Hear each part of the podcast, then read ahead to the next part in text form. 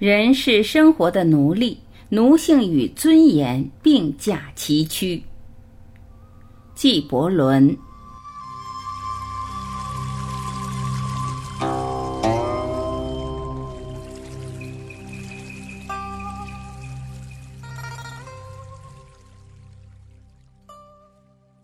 人是生活的奴隶，奴性用凌辱遮住了人们的永昼。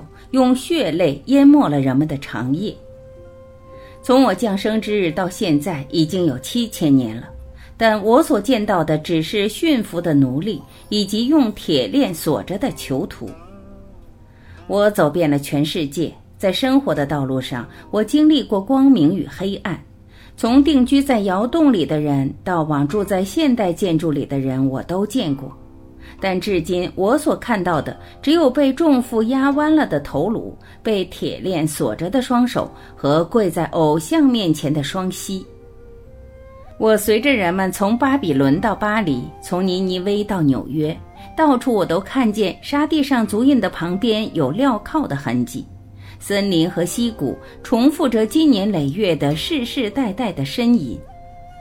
我走进宫殿、学校和庙宇，伫立在宝座、讲台和祭坛的面前，在任何处我都看到：工人是商人的奴隶，商人是军人的奴隶，军人是统治者的奴隶，统治者是神府的奴隶，神府是偶像的奴隶，而偶像则是恶魔所幻化，是骷髅山上的幽灵。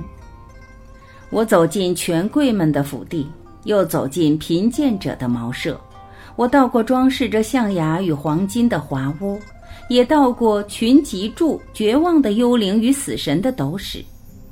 我看见婴儿从小就养成了奴性，孩子们一边识字一边学着服从，小姑娘穿着以温顺柔和当做衬里的衣服，妇人们躺在屈辱与听命的卧榻上。我和一辈又一辈的人们在一起。从刚果河走到幼发拉底河畔，到尼罗河口，到西奈群山，到雅典的广场、罗马的教堂，到君士但丁狭窄的小街，到伦敦一幢幢高大的楼房。我看见奴性总是和荣誉、尊严并驾齐驱。我看见少年的男女们在祭坛上作为牺牲，奴性被尊视为神。斟上美酒与香露，称颂奴性为统治者。人们在奴性的圣像前焚香，把他当作先知，在他面前下跪，奉他为金科玉律。在奴性的驱使下，人们自相残杀，却把这行为称作爱国。人们在奴性的面前俯首，说奴性是神落下大地的影子。人们遵从奴性的愿望，焚房屋、毁村庄，却说这是平等和友爱。人们竭尽全部的精力和时间奉献给奴性，说这是财富和经营。奴性名目繁多，本质只有一个，它有许多形式，内部却始终如一。奴性，这是自古就有的一种征兆多端的病症。孩子们从父辈那里把它和生命一起承受下来，岁月把它插种在时代的土壤里，然后收获，就像在一年中的一个季节里收获另一季节的果实。这就是我遇到过的奇形怪状的奴性、盲目性。他把今天的生活和过去父辈的生活联系在一起，他迫使人们在心灵的传统面前低头。它使年轻的身体充满了陈旧的精神，把他们变作一座座只有骨灰和腐物的坟墓。亚奴性，他把男子配给可憎的女人，把女子变成他所厌恶的男人的床褥，弄得他像脚上穿了一只太窄的鞋，而他就像那肮脏的脚底下的草履。龙奴性。他强迫人们迎合人群的口味，涂他们喜欢的颜色，穿他们喜爱的衣服。他把人们的声音变成了回声，把人们的身体变成了影子。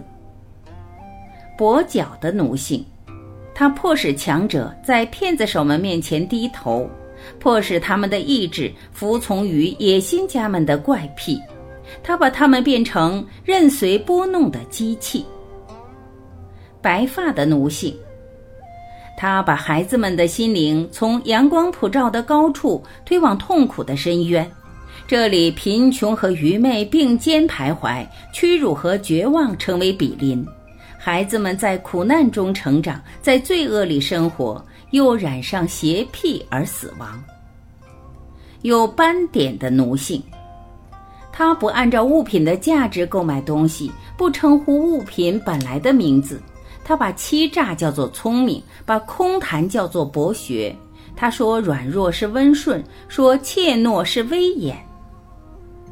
罗圈脚的奴性，他用恐吓来强迫弱者转运舌头，说些口是心非的语言和非出本心的愿望。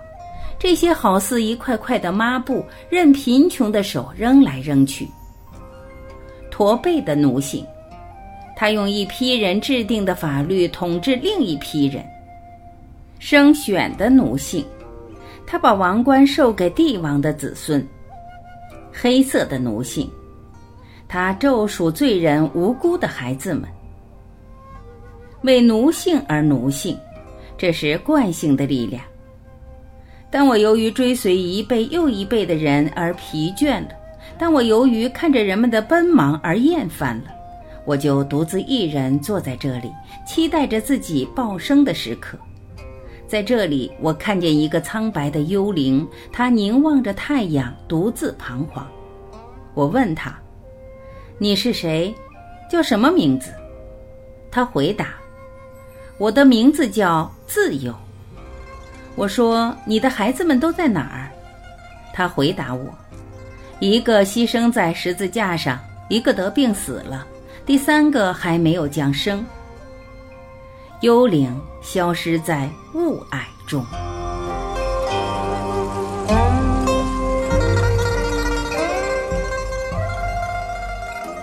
感谢聆听，我是晚琪，我们明天再会。